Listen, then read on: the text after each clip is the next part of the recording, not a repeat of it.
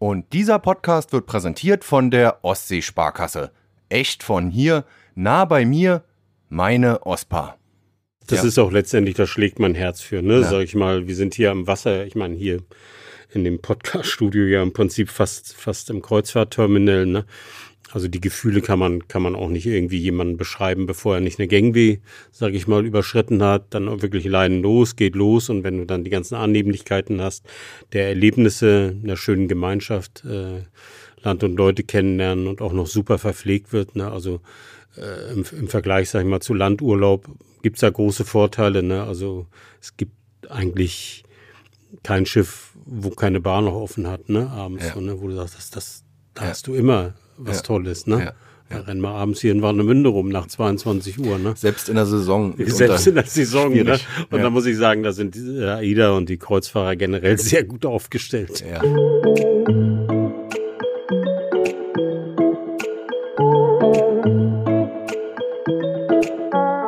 Ja, da ist jemandem die Begeisterung für die Kreuzfahrtbranche sichtlich anzumerken. Die Rede ist natürlich von Hans-Jörg Kunze, einem der bekanntesten, wenn nicht sogar charismatischsten Köpfe der maritimen Branche in der Region.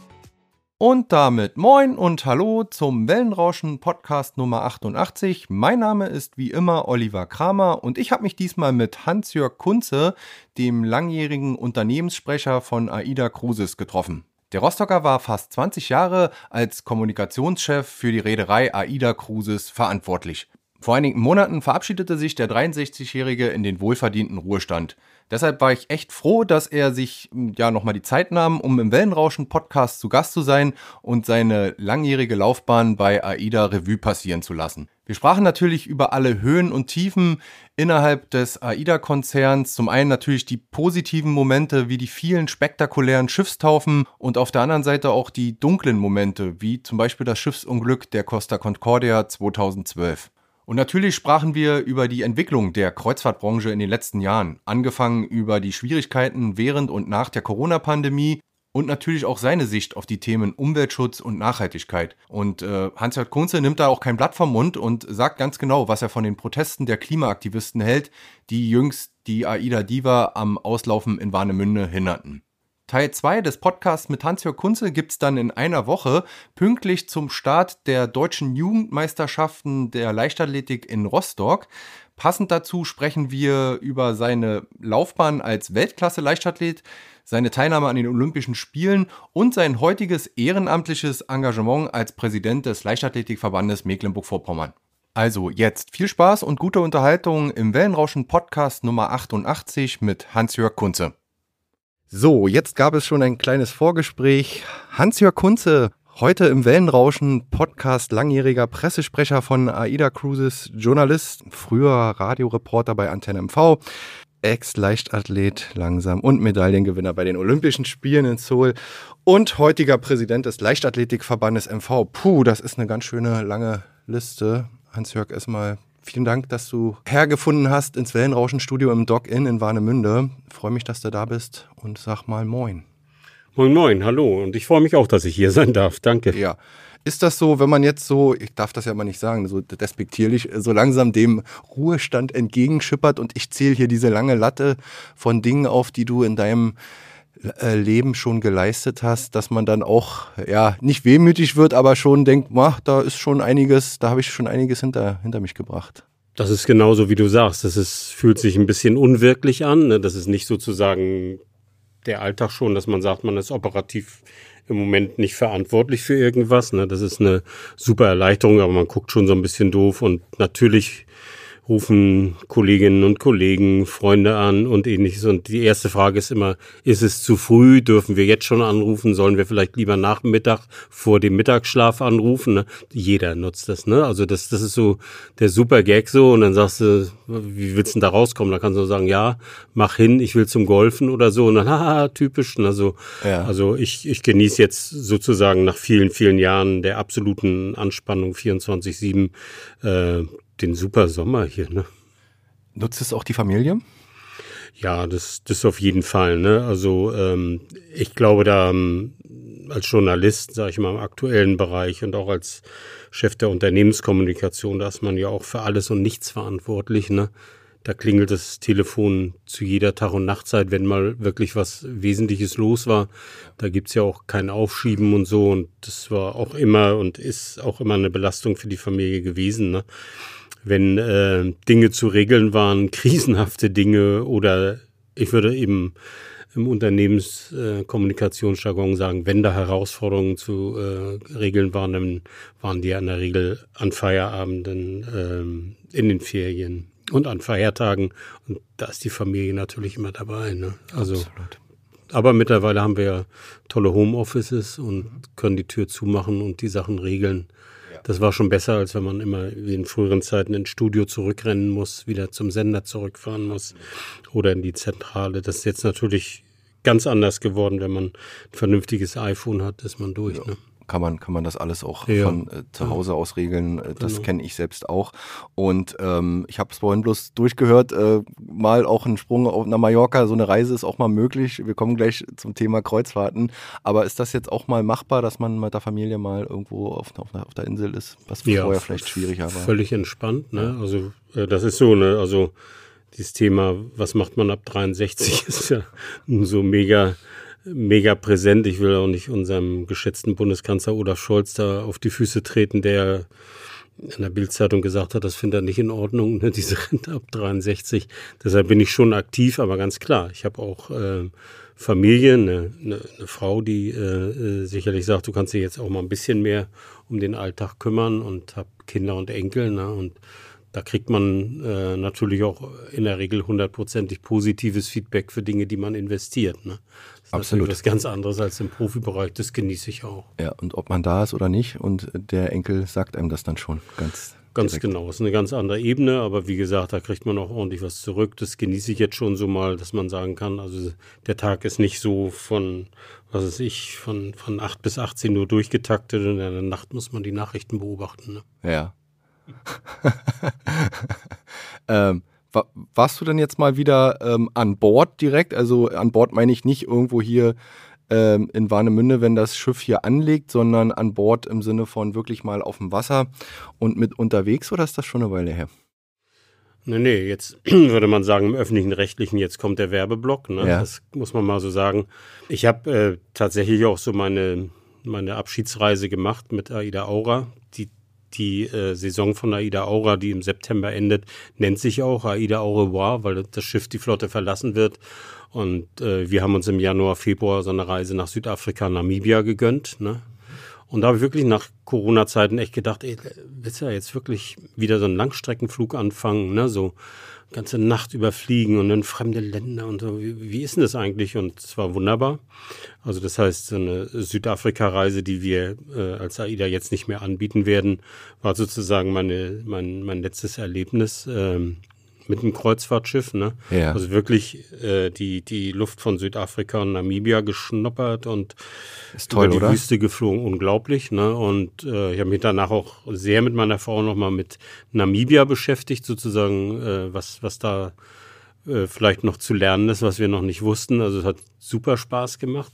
Aida Aura ist ähm, derzeit das Schiff, was äh, am längsten unterwegs ist, mehr als 20 Jahre für AIDA, was vor 20 Jahren hier getauft wurde zu der Zeit, als wir das Schiff hier getauft haben, äh, saß ich in München als ähm, Radioreporter und wir sind damals Kandidatenstadt für Olympia geworden. Ne? Da fiel die Entscheidung in, in München und gleichzeitig war auf Aida Aura Taufe. Also da verbindet sich schon viel mit, ist jetzt 20 Jahre her, ist das viel oder wenig? Also hat sich die Aura quasi äh, dein, dein Berufsleben dann auch bei AIDA genau. begleitet genau. eigentlich, ne? Fast. Genau. Ja? Also da will ich auch gar nicht rumholen, aber das Schiff wurde in Wismar gebaut. Ne? Wir hatten damals geniale Ideen, Kreuzfahrtschiffe in Wismar zu bauen, die auch für den Markt gepasst haben. Also ich habe den Rohbau begleitet, ich durfte die ersten Reisen und die Taufe begleiten. Ne?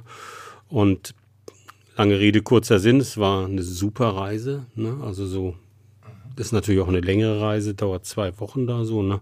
plus An- und Abreise. Wow, war toll, war ich sehr gerne auf meinem Laptop habe ich mal die AIDA Cosma äh, kurz äh, nach der sozusagen Taufe äh, auf, auf den Bildschirm geworfen. Ist es dann eher so, dass du sagst, so ein altes Schiff, was dann möglicherweise verkauft oder außer Dienst gestellt wird, äh, an dem man hängt aus Nostalgie, Nostalgiegründen oder einfach, weil man es äh, lieb gewonnen hat? Oder sagst du, so ein modernes Schiff, so ein 5000er, ähm, äh, was einfach ja auch eine gewisse Modernität ausstrahlt, dass da kannst, dem kannst du mehr abgewinnen? Nee, ich würde das sogar gleichgewichten. Ne? Also man muss, glaube ich, mit einer anderen Einstellung rangehen, anderen Erwartungen. Das äh, sind dann ähm, ist andere Reisen, ne? Ja. Mit, mit, mit den Schiffen hin und her. Also auf der Cosma bin ich mit voller Palette mit Enkeln und Kindern gewesen. Ne? Ist unglaublich, was die Vielfalt dort bietet, ne? Wahnsinn. Mit Vor- und Nachteilen. Ne? Ja. Wenn man bei Aida Aura dann an einer einmaligen Ocean Bar sitzt abends, da sitzen noch 20 Leute, ne, die dann aufs Wasser und den Mond gucken. ist bei den großen Schiffen anders, ne? Aber da ist man mit Familie eben gut aufgehoben. Also mhm. ich würde es nicht so einfach. Man kann es nicht so missen. Und nee. äh, ja. Fakt ist, ne, so bei den großen modernen Schiffen hast du dann die Wahl zwischen 18 oder 20 verschiedenen Restaurants. Das finde ich schon sehr interessant, aber muss jetzt auch nicht den ganzen Tag essen. Also ja. ich, für mich ist es ausgewogen. Ja, ja. Also mir fehlt das Erlebnis noch, beziehungsweise ich hatte nun mal die Ehre, eine Pressereise mitmachen zu dürfen auf einem Konkurrenten äh, äh von, Das geht ja gar nicht. Das geht, das ja, geht gar, ja nicht. gar, nicht. Das kriegen wir vielleicht noch mal irgendwann äh, geändert, dass ich mit der Familie auch mal, ähm, meine Mutter war jetzt tatsächlich auf dem Schiff, über das wir dann auch gleich sprechen werden, ähm, was äh, letzte Woche ausgelaufen ist Richtung Ostsee und hat ihre Kreuzfahrtpremiere gehabt und ähm, das war, sofern sie das jetzt erzählt hatte, auch ganz toll gewesen. Ja, also das, das ja. ist auch letztendlich, da schlägt mein Herz für, ne? Ja. Sag ich mal, wir sind hier am Wasser, ich meine hier in dem Podcast-Studio ja im Prinzip fast, fast im Kreuzfahrtterminal, ne? Also die Gefühle kann man, kann man auch nicht irgendwie jemandem beschreiben, bevor er nicht eine Gangway, sag ich mal, überschritten hat, dann auch wirklich leiden los, geht los und wenn du dann die ganzen Annehmlichkeiten hast, der Erlebnisse einer schönen Gemeinschaft, äh, Land und Leute kennenlernen und auch noch super verpflegt wird, ne? Also äh, im, im, Vergleich, sag ich mal, zu Landurlaub gibt es da große Vorteile. Ne? Also es gibt eigentlich kein Schiff, wo keine Bar noch offen hat, ne, abends, so, ne, wo du sagst, das, das, da hast du immer was Tolles, ne? Da rennen wir abends hier in Warnemünde rum nach 22 Uhr. Ne? Selbst in der Saison. Selbst in der Saison. Ne? Und ja. da muss ich sagen, da sind die AIDA und die Kreuzfahrer generell sehr gut aufgestellt. Ja. Und es ist einfach auch, ich glaube, man muss es selbst ausprobieren und erleben, oder? Um, um das mal zu verstehen auch, ne? Genau, das ist die dringende Empfehlung. Ich glaube, da kämpfen alle Marketing- und Sales-Leute der Branche immer zu sagen, wie erkläre ich so sozusagen demjenigen, der es noch nicht mitgemacht hat. Und ähm, Fakt ist, dieses Gefühl stellt sich in der Regel ein, wenn man über die Gangway rüber ist und die Gangway dann auch noch gekappt wird, sodass das Schiff auch wirklich losfährt. So, also das ist zu empfehlen. Ähm, und ich meine, generell ist Urlaub eine feine Sache, ne? dass das so in, in, einem, in einem separaten Teilstück unseres Lebens ist natürlich super verortet. Ne? Und wenn man dann da arbeiten kann, ist das Thema eben Urlaub. Ne?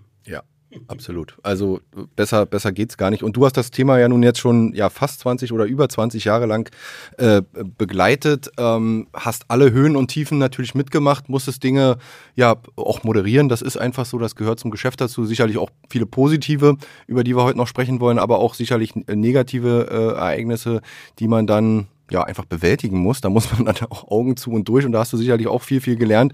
Ähm, ich würde erstmal auf dieses ganze Thema Corona-Pandemie, obwohl das ja zum Glück jetzt auch alles so ein Stück weit hinter uns liegt, aber dass man vielleicht mal so einen Ist-Zustand bekommt. Wie, wie siehst du das äh, aktuell in der Kreuzfahrtbranche? Nun ist AIDA nicht gleich Kreuzfahrt überall alle, aber sie gehören ja nun mal zu einem größten, weltgrößten Kreuzfahrtkonzern, ähm, ähm, äh, Carnival und ähm, ja, wie, wie, wie bewertest du es aktuell? Konnte sich die Branche denn nach diesem Cut, kann man ja nicht anders sagen.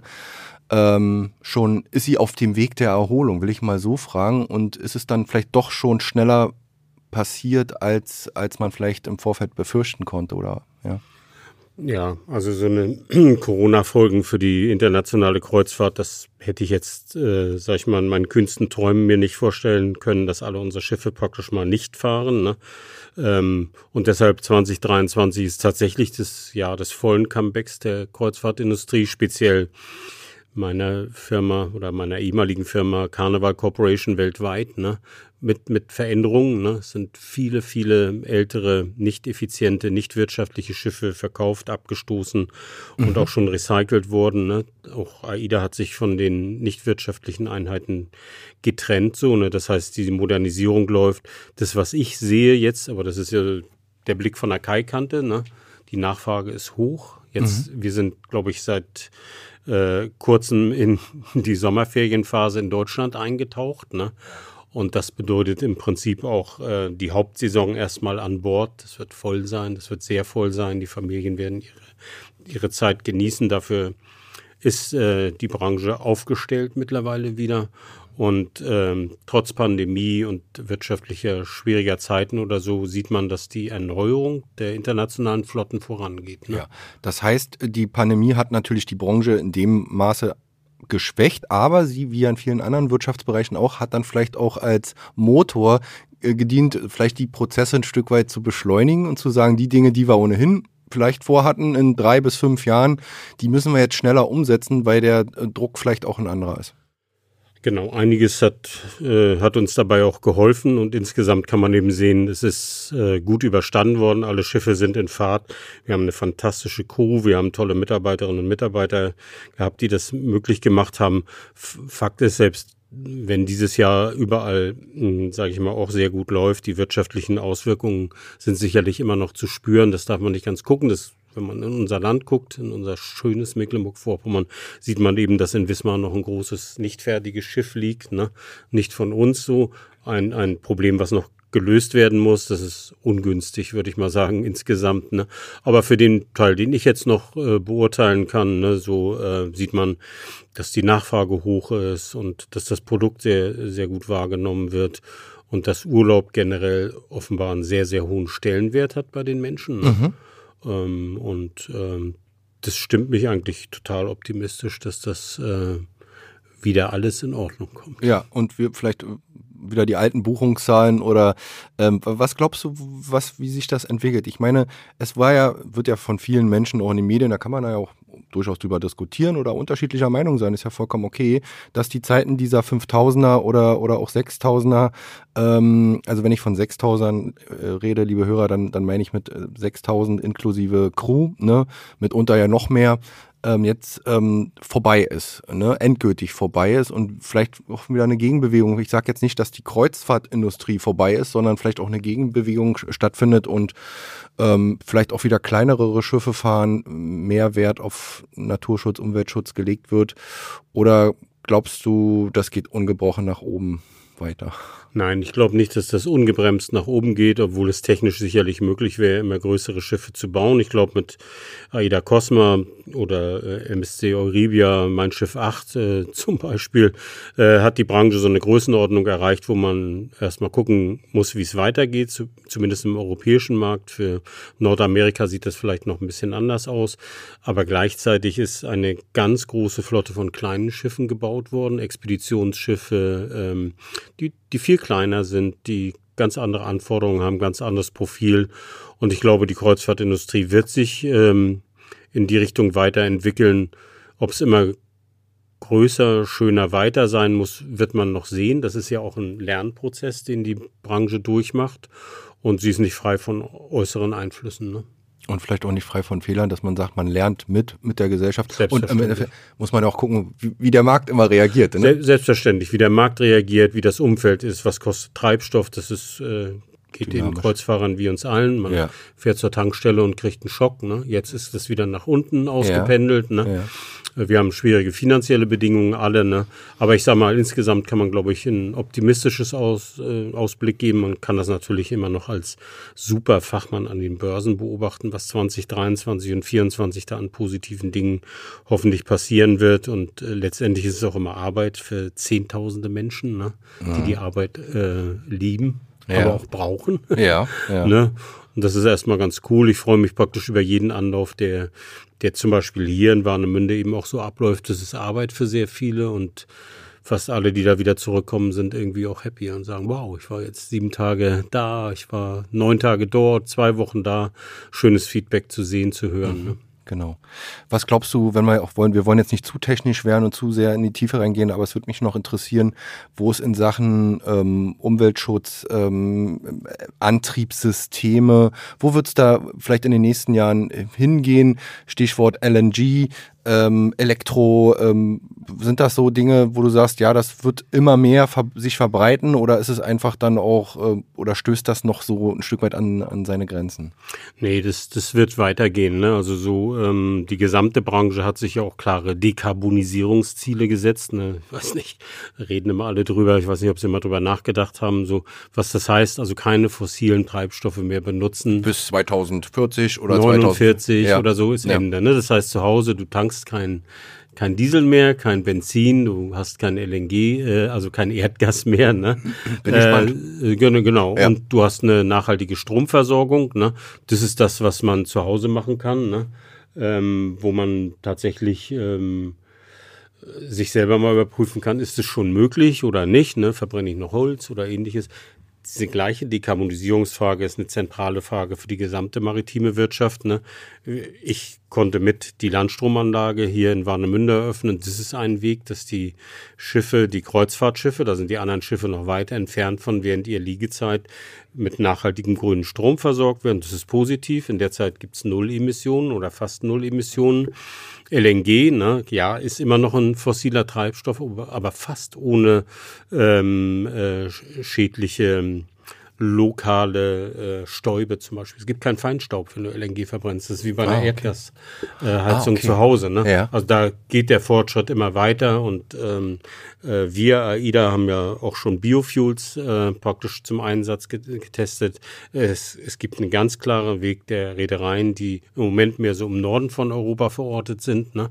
äh, zu sagen, da müssen wir hin. Also Brennstoffzellen, Batteriesysteme, Landstrom, ähm, alternative Fuels, ne? also die auch an den Tankstellen kommen werden und Elektromobilität da, wo sie möglich ist. Ich glaube, das ist ein ganz klarer Pfad, das ist eine Pflicht für die Industrie. Das werden die Menschen fordern und das Ja. werden die, die äh, Kreuzfahrtbauer und Betreiber auch erfüllen. Ja. Und irgendwann wird sich eine Variante vielleicht durchsetzen oder auch nicht und oder es wird eine Kombination aus allen äh, eben genannten äh, werden. Sieht so aus, als ob es eine Kombination wird aus den Technologien, ne? also äh, Brennstoffzelle an Bord, dazu große Batteriesysteme, die praktisch Dinge speichern, Ja. äh, alternative Fuels, die nicht fossil sein werden ne? und dann äh, die, dieser Weg, den kann man sehen, den geht zum Beispiel auch der internationale Kreuzfahrtverband, das zu promoten. Jetzt gab es sogar die erste Kreuzfahrt eines ehemaligen Konkurrenten, ne, der gesagt hat, unsere erste Reise ist völlig klimaneutral aufgrund der getankten Fuels. Hoch, Ah, okay. hochtheoretisch, ne? Ja, okay. Und äh, Man kann sich das ja auch irgendwie äh, zusammenrechnen dann. Ne? man Ja. kann sich das zusammenrechnen und ich glaube, man kann es besser machen, als wir das hier gerade in der Kommunikation in Deutschland haben. Ne? Man muss die bei uns die Gästepassagiere auch mitnehmen. Ne? ja. So, ja. das ist nicht ganz so einfach und die finanziellen und wirtschaftlichen Rahmenbedingungen sind kompliziert genug. Ne? Ja, absolut. Und werden gerade nicht einfacher. Jedenfalls ist das mein Eindruck, solange wir unter diesem Ein äh, Eindruck des Krieges hier in, in Europa äh, stehen. Ich hatte nun, das war nun mehr oder weniger ein typischer äh, Zufall, ein typischer Kramer, könnte man wieder sagen, die Ehre für die Ostsee-Zeitung da am Wochenende den Reporter machen zum, zu, zu dürfen, zu müssen, zu dürfen. Ähm, muss jetzt auch aufpassen, als die Klimaaktivisten da mh, Warnemünde die Aida Diva äh, vor dem Auslaufen behindert haben. Das war auch nicht das erste Mal. Es gab es wohl schon mal auch mal in Kiel äh, letztes oder vorletztes Jahr mit einem anderen Schiff. Ähm, wie, wie, wie hast du so, wie siehst du so jetzt von außen vielleicht, gut, du bist ja jetzt auch raus, du hast ja vielleicht auch eine private Meinung oder generell eine Meinung dazu, wie, wie, wie beurteilst du das? Die, die protestieren ja gegen eben gerade CO2-Ausstoß, sie protestieren mitunter auch gegen äh, die Arbeitsbedingungen äh, für die Crew, einzelne Crewmitglieder ähm, und Anläufe auch in gewissen Häfen. Wie, wie, wie siehst du das? Es ist ja auch eine, eine völlig neue Generation, habe ich den Eindruck, an, an jungen Menschen, die auch ja auch komplett andere Ansichten haben als ich jetzt beispielsweise. Ja. Also ich war da auch äh, sehr distanziert. Also in Kiel hat es tatsächlich auch schon mal sowas gegeben, so wo so ein Schiff blockiert wurde. Ansonsten ist das die totale Ausnahme in Deutschland. Ne? Fakt, man sieht das ja hier in Warnemünde. Es ist nicht verboten, an dem Schiff vorbeizufahren, zuzuwinken. Äh, man kann im Kanal fahren, der allerdings sehr eng ist. Also man sieht, was der Hafen da auch für Verkehre hat mit den normalen Commercial-Schiffen, die da praktisch hin und her fahren, den ganz vielen Fähren, den vielen touristischen Verkehr, Segelboote und ähnliches. Es ist schon eng, ne? Ist auch gefährlich, ne? Ja. Es wäre nicht meine Form der Kommunikation. Ich lehne das eigentlich persönlich ab. Ich würde mich lieber hinsetzen und sagen, lass es uns regeln. Ne? Was na, sind, na, oder reden. Ja, ja Forderungen. Ne? Ja. Was sind, wo stehen wir so? Ne? Das ist mit dieser Gruppe äh, von Aktivisten ja nicht möglich. Ne? Die sehen sich ganz anders. Insofern, äh, sag ich mal, wie reagiert denn die Staatsmacht? Ne? Die räumt das, die Wasserstraße irgendwie nach einer gewissen Zeit so gut, wie sie es denn können, wenn sie überrascht werden an mhm. so einem Tag. Die haben sich ja auch äh, gut vorbereitet, die haben sich gut verdeckt und haben sich dann, glaube ich, gewundert, dass ihnen hier nicht hundertprozentige Sympathie entgegenschlug und dass die Behörden das ja auch schnell beendet haben. Ich weiß nicht, wie viele Klimaaktivisten sich in Deutschland ankleben pro Tag. Ne? Das ist Teil unserer äh, Realität geworden. Gesellschaft, ja. Genau, da müssen normale Menschen mit umgehen. Wir hatten jetzt irgendwie zwei Stunden Auslaufverzögerung. Das ist völlig marginal. Sie haben gute Bilder deutschlandweit gehabt, mhm. aber die Inhalte waren total schwach und die ja. Diskussion ist nicht da, weil sie anonym agieren. Ich da muss ich ganz ehrlich sagen, da schätze ich dann eher unsere politische ähm, Szene in Deutschland, mit denen man einfach reden kann. Ne? Mit Politikern ja. kann man reden, mit Parlamentsmitgliedern kann man reden, mit Ausschüssen und so. Das wäre eher mein Ding so. Ne? Okay. Und das ist eher so eine Defense, ne? dass mhm. man abwehrt und sagt, was macht ihr da? Ne? Ja. Ist das in Ordnung oder nicht? Ne? Ja. Ja. Oh, ich fand jetzt nicht so, dass man fremde Sachen beschmiert und da so ranmarschiert und ja. denkt blockiert. Äh, wie ist es gelaufen letztendlich? Für Gefühl, euch war es ja dann im Endeffekt, äh, ihr habt ja keinen, also extrem Schaden, das ist eine Stunde, zwei Stunden später ausgelaufen. Und eure Reaktion war ja auch relativ gelassen auch, glaube ich, ausgefallen. Ich glaube, das ist auch richtig so. Ne? Mhm. Und jetzt äh, ist so die Frage, was ich als Privatperson denke, wie sollten Wasserschutzpolizei, Zoll, Bundespolizei und Staatsanwaltschaft agieren. Ne? Ich vermute mal, die wissen genau, die was wissen, sie tun. was sie tun. Genau, ja. genau. Ja. Und äh, ich muss auch ganz ehrlich sagen, da habe ich auch eine hohe regionale Verbundenheit. Ne? Da sagt man, ich war jetzt gar nicht mehr dabei. Ich war 20 Jahre immer dabei so und ich hätte das geregelt und so. Ne? Habe ich auch eine gewisse Distanz. Diese Proteste sehen wir überall. Ne? Mhm. Und ich glaube, letztendlich muss das jeder für sich selbst bewerten, aber ist natürlich ein Ding, was da so insgesamt passiert in unserer Welt an, an, an Brutalität, an, an Direktheit und, und Botschaften. Das wäre nicht mein Fall. Ich wäre immer ein Fall für dezente Kommunikation im Hintergrund, mhm. bevor man es krachen lässt. Ne? Ja. Also ich fand's, ähm, ich fand's, äh, ich habe mich ja auch mit einer, mit einer jüngeren Reporterin, die ja nun völlig andere Generation wieder ist als ich, unterhalten. Die fand das zum Teil legitim, ähm, äh, auch möglicherweise in, in, in der Form.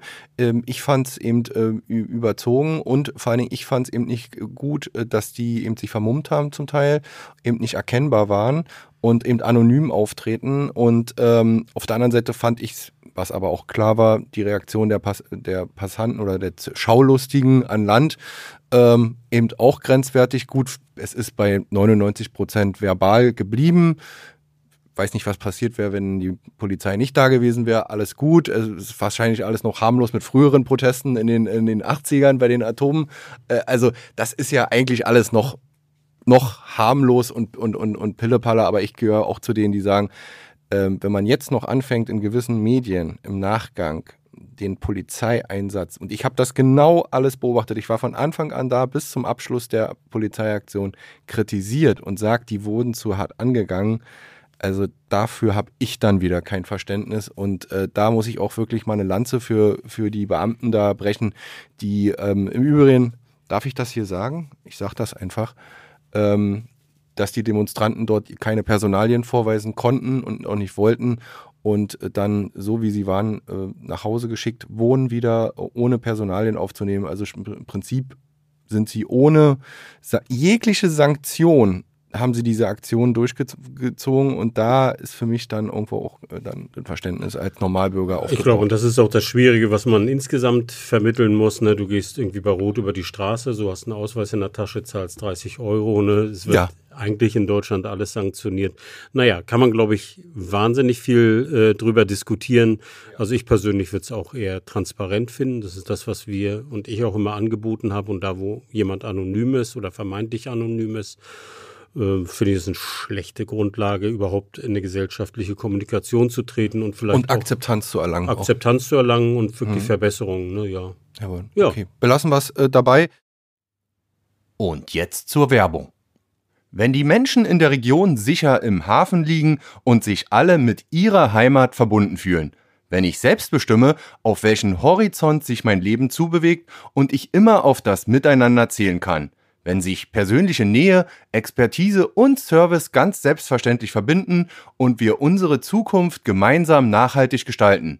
Dann habe ich mit dem Ospa Giro das Ruder in der Hand. Echt von hier, nah bei mir, meine Ospa. Wie das Konto der Ostsee-Sparkasse genau funktioniert, das erfahrt ihr auf ospa.de. Werbung Ende.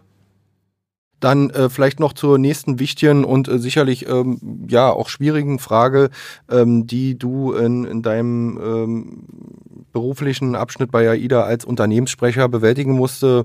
Ähm, die Katastrophe der Costa Concordia. Ich glaube, die meisten von uns, ähm, die jetzt zuhören, können sich noch dran erinnern. 2012 das äh, schwere Schiffsunglück vor der Insel Giglio ähm, beim Auslaufen des Kreuzfahrtschiffes ähm, Costa Concordia ja, es ist in Schieflage geraten. Man könnte ja immer das irgendwie ähm, noch ein bisschen witzig äh, umschauen. Das ist aber alles gar nicht mehr witzig gewesen, weil da 32 Menschen ums Leben gekommen sind. Vielleicht mal allgemein gefragt, ähm, wie hast du damals das erlebt? Natürlich haben bei dir wahrscheinlich die Telefone nicht stillgestanden. Wo warst du? Ähm, warst du dann später auch vor Ort? Aber wie, wie hast du es erlebt? Jetzt auch nochmal rückblickend. Würde gern äh, mit der Konsequenz anfangen, die wir praktisch gezogen haben. Es gibt seit ähm, vielen Jahren ein Fleet Operation Center von uns, ähm, die praktisch die Flotte ganz minutiös überwacht, so wie man das vielleicht aus einer Luftraumüberwachung bei Flugzeugen kennt, damit in Zukunft, sag ich mal, wir besser aufgestellt sind, äh, solche möglichen Risiken zu beherrschen ne? als Kreuzfahrtindustrie. Das bedeutet, ähm, dass so ein Unfall nicht mehr passiert oder dass ihr besser vorbereitet seid auf das, was danach kommt? Oder? Alles. Ne? Alles. Also eigentlich ja. muss die Prävention, äh, mhm. sind wahnsinnig viele Maßnahmen ergriffen worden, dass sowas nicht passieren kann. Äh, ne, bisschen wie, wie redet man auf der Brücke miteinander, ne? was ist, wenn der Kapitän möglicherweise eine Beratung von seinen Kolleginnen und Kollegen braucht, ne? wie wird ein Kapitän überwacht, wie kann man das besser machen, wie kann man das konsequenter machen, da ist viel gemacht worden, sodass man sagen kann, also da, da gab es eine deutliche Verbesserung. Für mich war das damals ja zunächst ähm, sehr entfernt, obwohl Costa natürlich unsere Schwesterreederei ist. Ne? Und ich bin dann praktisch äh, erstmal damit beschäftigt gewesen, den AIDA-Gästen praktisch zu vermitteln, wie wir das regeln hier, wie unsere Kapitäne arbeiten, wie wir die nautische Sicherheit organisieren. Und da habe ich gemerkt, es ist ein großes Vertrauen da gewesen in AIDA Cruises, ne?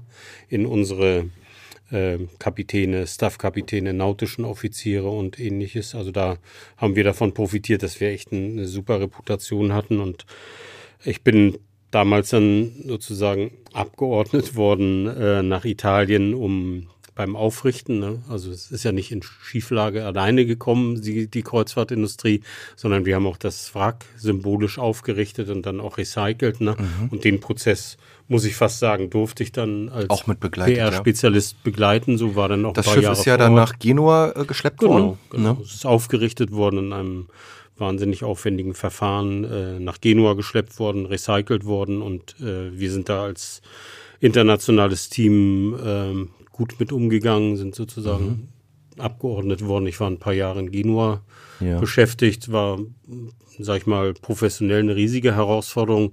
Und da geht es ja nicht darum, was habe ich verkündet als Pressesprecher, sondern was habe ich, ähm, sag ich mal, verhindern dürfen. Ne? Ja, ja. Also die ganze ja, Du bist Krisenmanager. Genau, Moment, ein ne? Krisenmanager. Du die Brände löschen. Ja, die werden nicht daran äh, äh, gemessen, äh, wie toll sie ständig irgendwo in den Zeitungen stehen, sondern äh, man, man sieht dann ganz häufig, wie viel praktisch auch praktisch von der Tagesordnung verschwunden wurde und mit dem Aufrichten des Wracks, mit dem Abtransport, ne, gab es nochmal den vollen Schwung durch die, durch die deutschen Medien, international, weltweit, ein, ein Riesenthema und danach ist das Thema auch vorbei gewesen. Mhm. Und mit dem Lernen der Konsequenzen ähm, ging es dann auch wieder in eine Art Normalität über. Ne? Ja, trotzdem nochmal die Frage, als du dann vor Ort warst, äh, das erste Mal das gesehen hast, vor Ort, wie das Schiff dort auf der Seite lag, ähm, was waren da so für Gefühle bei dir? Ich hatte es ja nur aus dem Fernsehen gesehen und dachte, mhm. irgendwie würde ich da gerne mitmachen und mithelfen. Ja. Wurde dann ähm, sag ich mal, mehr oder weniger dafür auch kommunikativ verantwortlich gemacht. Also es war unheimlich äh, beeindruckend. Ne? Man sagt, wo, wo, wo holt man manchmal die Motivation fürs Arbeiten her? Ne? Dieses Unglück ist für tausende Mitarbeiterinnen und Mitarbeiter Motivation gewesen, wirklich ihr Bestes zu geben bei der Bewältigung. Ne? Es war hochspannend und äh, das habe ich mir gewünscht. Da bin ich gerne gewesen, im Grunde, obwohl das Thema äh, wirklich schrecklich ist. Ne? Also insbesondere auch der Umgang mit den Opfern äh, und den ganzen Prozessen ringsherum. Also das ist hochtraurig, hochdramatisch gewesen. Äh, und deshalb bin ich so froh, dass so vieles gemacht wurde, um, um solche Dinge zu verhindern. Ne? Also äh, für die Zukunft, das war das eine. Und das andere war natürlich ganz einfach auch tägliche Arbeit in einem internationalen Team in einer Krisensituation. Ja. Das Echo war damals aber international, also weltweit äh, wahrscheinlich riesig, oder? Auf dieses Ereignis. Ein also unglaubliches Echo, ja. Äh, das war dann praktisch von einer relativ kleinen Truppe, die damit befasst war, bis hin zu einer riesigen internationalen Gruppe, die das äh, bewältigt hat und war, war so ein Lehrstück, wie man eine Krise auch beendet. Und witzigerweise, ne, äh, wem sag ich's, ne, das war im Prinzip dann auch nicht mehr das super Thema, als das Bild dieses gekenterten Schiffes verschwunden war. Und man sah, also die bringen das wieder in Ordnung, so, die kümmern sich auch um die Opfer, soweit das dann noch überhaupt möglich ist. Und ich war da natürlich auch Fremder, ne, in Italien und ne, waren, waren ja auch ähm, verschiedene Nationen beteiligt, ne, und war eine hochspannende Zeit. Ja. Ähm, war es in dem Fall dann auch, weil du sagtest, naja, wir konnten es auch relativ glimpflich dann auch durch die, erstmal durch das Sichtbare, ne, das Aufrichten, das war ja spektakulär mit den Luftkissen, äh, die da zum Einsatz kamen, aber eben auch, dass der Fall an sich, juristisch gesehen, relativ, ich würde es jetzt vielleicht korrigieren mich, klar war, dass dem Kapitän ja schon eine große Schuld zukam, ja, ähm, ist ja, ist ja beendet der Prozess, dann darf man das ja auch so sagen, glaube ich. Und ähm, dass, dass, die, dass die Dinge dann ja relativ äh, deutlich in eine Richtung liefen. Genau. Kapitän ist verurteilt worden ne, als Hauptschuldiger, plus einige andere, die auch, ähm, sag ich mal, Versäumnisse vorgeworfen wurden, aber mhm. nicht, nicht in dem Umfang. Ne? Also ähm, Aufarbeitung hat in Italien stattgefunden. Ne? Glaube, das steht einem auch nicht zu, zu sagen, wie das italienische Rechtssystem arbeitet. Ne? Absolut. Aber der hat fast 17 Jahre ähm, Gefängnis bekommen ne? und auch keine Möglichkeit, da einfach ähm, sich, sich aus zu entfernen. so ne? Und ähm, ist eines der bedeutendsten Ereignisse in meinem Leben gewesen, also was, was die berufliche Entwicklung betrifft. Also dieses Bild, dieses ähm, Ordnen der Lage vor Ort und das Handeln von internationalen Krisenteams. Ne? Also das ist schon eine ganze Menge gewesen. Dann wollen wir jetzt äh, Richtung Abschluss, äh, was das Kreuzfahrtthema betrifft, auch nochmal ein bisschen positiver waren. Was, was ist dir so als äh, Unternehmenssprecher so positiv in Erinnerung geblieben? Waren das Dinge, die hier auch so in MV passiert sind oder sind das auch die Dinge, die man natürlich auf Reisen erlebt, die großen Schiffstaufen in, in Hamburg und äh, sind das so die Dinge? Vielleicht kannst du da so ein paar Beispiele, Erlebnisse nennen. Wir haben ja im Prinzip überall getauft, ne? Warnemünde, Kiel, Hamburg, Palma sind riesige, äh, tolle Aktionen, wo man sagen kann, öffnet man mal ein Hotel oder ein Ressort, ne, da gibt es irgendwie ein Bändchen, dann kommt irgendwie der Oberbürgermeister. Also feiern konnten wir, glaube ich, deutlich besser so. Ne? Das wird jetzt, muss man mal sehen, wie das, wie das in Zukunft weitergeht. Also die Taufen waren schon immer ganz besonders und damit verbunden im Prinzip auch eine ganz starke Arbeit meist mit den Häfen zusammen, mit der örtlichen Politik, ganz viel mit Journalisten und Gästen und natürlich auch Celebrities und Sternchen und mhm. so hochspannende Geschichte. Ne? Aber genauso spannend ist es, äh, in Genua oder in Miami mal eine Woche im Büro mitarbeiten zu können, ne? wenn da globale Teams gearbeitet haben und ähm, das hat mich auch sehr motiviert, muss ich sagen. Ne? Und äh, genauso schön fand ich es, als wir hier die Landstromanlage in Warnemünde ähm, einweihen konnten. Und da haben wir, und ich durfte da mitmachen, das praktisch geschafft, dass das während der maritimen Konferenz der unter Schirmerschaft der Bundesregierung praktisch abgelaufen ist, wo man sagt, also wir machen auch unsere Hausaufgaben. Ne? Ja, und man hat dann auch einen gewissen Rahmen nochmal. Genau, gehabt, ne? und unsere erste Vereinbarung in Kiel, eine Landstromanlage zu bauen, zusammen mit dem Land Schleswig-Holstein. Da gab es den Umweltminister aus Schleswig-Holstein, ne? das war Robert Habeck damals. Ne? Und das begann mit einer gegenseitigen Verständigung zu einem Problem, was man lösen möchte. Er hat gesagt, ich kläre das an Land und ihr klärt das auf dem Wasser. Handschlag, los. Ja. Ne? Und das sind tolle Sachen. Ja, toll. Also, ich, ja. also wirklich eine Bandbreite an Emotionen. Da sage ich, Tourismus, Seefahrt, Kreuzfahrt ist voll von Emotionen. Kann man fast nicht, ähm, kann man fast nichts Einzelnes raussuchen. Ne? Ja, aber, ne? aber diese Landstromanlage hier in Warnemünde fand ich für uns hier sehr bedeutend und das ist ja auch ein Stück Zukunft. Ne? Und wenn man so lange dabei ist, gab es dann nochmal eine Staffelstabübergabe oder äh, war es dann tatsächlich so äh, Schlüssel abgeben und, und raus? Oder war dann vielleicht einfach, was du vorhin gesagt hast, diese Kreuzfahrt, die du mit deiner Frau, Familie gemacht hast, dann nochmal dein persönlicher Abschluss?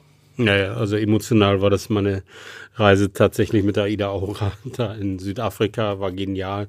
Ist auch so ein bisschen auch eine, eine Reise zurück gewesen. Also vor 20 Jahren haben wir die getauft und kamen in Wismar aus der Werft. Und ähm, ich glaube, gerade in großen Firmen, also so ist es natürlich mit so einem Abschied so eine Sache. Ne? Also das marschiert alles weiter. Ne? AIDA ist eine sehr große internationale Firma. Ne? Du, du denkst, warst nicht der Einzige, ich will da jetzt auch nicht zu sehr, aber ja, genau. für Rostock, für den Standort ja. Rostock und äh, als Aushängeschild äh, neben äh, Herrn Tamm natürlich äh, ja. zu nennen, äh, äh, irgendwo ja auch ähm, ein Gesicht. Ne? Und da denkt man dann immer, dass dann die Großen. Ja? Genau, das ähm, das, das muss man sagen, das ist dann eher unspektakulär, wenn man das äh, Gebäude verlässt, denn man, äh, äh, Mann, das sind, das sind alles die, die Jungen, ne? die, die wollen jetzt alles besser machen. Ne? Ja. Ehrlicherweise können die es wahrscheinlich auch alles besser ne? in Zukunft machen. So. Wer weiß. Und so ist das. Ne? Und das betrifft äh, sicherlich auch Michael Tamm, der das Unternehmen verlassen hat und mich, wo man da sagt, es gibt einen Staffelstab und ähm, dann, dann ist das soweit. Und für Rostock, Rostock muss natürlich äh, bei vielen Projekten äh, auch, auch hier mit der maritimen Industrie aufpassen, ne? dass das immer weiter hm, konstruktiv nach vorne geht. Man ja. sieht viele, viele Möglichkeiten und manchmal sind wir nicht schnell genug und so. Ne? Das wäre jetzt noch meine, abschließende, sehen, ne? ja, meine abschließende Frage gewesen zu dem äh, Komplex. Ähm, wo, wo siehst du die Kreuzfahrtbranche? Wo siehst du AIDA vielleicht in den nächsten Jahren? Äh, ich weiß gar nicht im Hintergrund. Ich glaube, ich habe das mal irgendwo gelesen. Es war aber erst noch vor, vor der Corona-Pandemie, dass nochmal Schiffe in Auftrag gegeben wurden. Das wurde sicherlich zwischenzeitlich auf Eis gelegt. Werden wir nochmal neue AIDA-Schiffe irgendwann ein paar Jahren nochmal sehen? Und oder auch natürlich der Werftstandort ist natürlich immer ein Riesenthema. Du kannst jetzt auch nicht alles beantworten, aber ähm, wie du gerade angedeutet hast, man muss sich weiter bewegen, oder? Und, und, und Lücken erkennen, Nischen erkennen, wo, wo äh, Rostock und MV rein können. Naja, wir, wir können da ganz stolz sein auf das, was wir geschafft haben. Ein Großteil der modernen Schiffe sind hier auf der Neptunwerft gebaut worden. Ne? Diese Floating Engine Room Units, also wo die gesamten Maschinen verbaut waren. Ein riesiges Teil voll Technologie. Ne? Das ist im Moment gestoppt für uns, ne? muss man sagen. Also wir haben sehr viel neue Schiffe bekommen. Wir haben eine große Kapazität. Wir müssen da auch erstmal ähm, jetzt wirtschaftlich wieder anschließen. Das Wachstum wird vielleicht nicht ganz so schnell sein, nicht ganz so glamourös, aber ich bin da eigentlich ähm, zuversichtlich, dass das auch weitergeht. Und Rostock muss, muss ganz hart daran arbeiten, auch wirklich sein Stück von diesem Kuchen mitzunehmen. Ne? Das ist äh, die Werft. Ne? So toll ich das finde, dass das Marinearsenal jetzt praktisch diesen äh, die Fläche und die Werft übernommen hat, aber das ist keine Wertschöpfung in dem Sinne, wo praktisch fremdes Geld nach Mecklenburg-Vorpommern nach Rostock kommt und dafür Arbeit kommt, das ist alles der öffentliche steuerfinanzierte Sektor. Ne? Man hat jetzt schon so ein bisschen Sorgen, wie das weitergehen wird, aber ähm, wie schon gesagt, ne, äh, jüngere Nachfolger sind in der Regel auch fit und ich vertraue da, dass sie das regeln werden. Und es ist immer Bewegung drin. Ja. Auch in der Branche und äh, alles, alles äh, sehr dynamisch. Dann bedanke ich mich erstmal für den ersten Teil Hans-Jörg Kunze heute im Wellenrauschen-Podcast und äh, den zweiten Teil gibt es dann gleich beim nächsten Mal und hinten dran. Erstmal vielen Dank, dass du zu Gast warst. ich habe zu danken.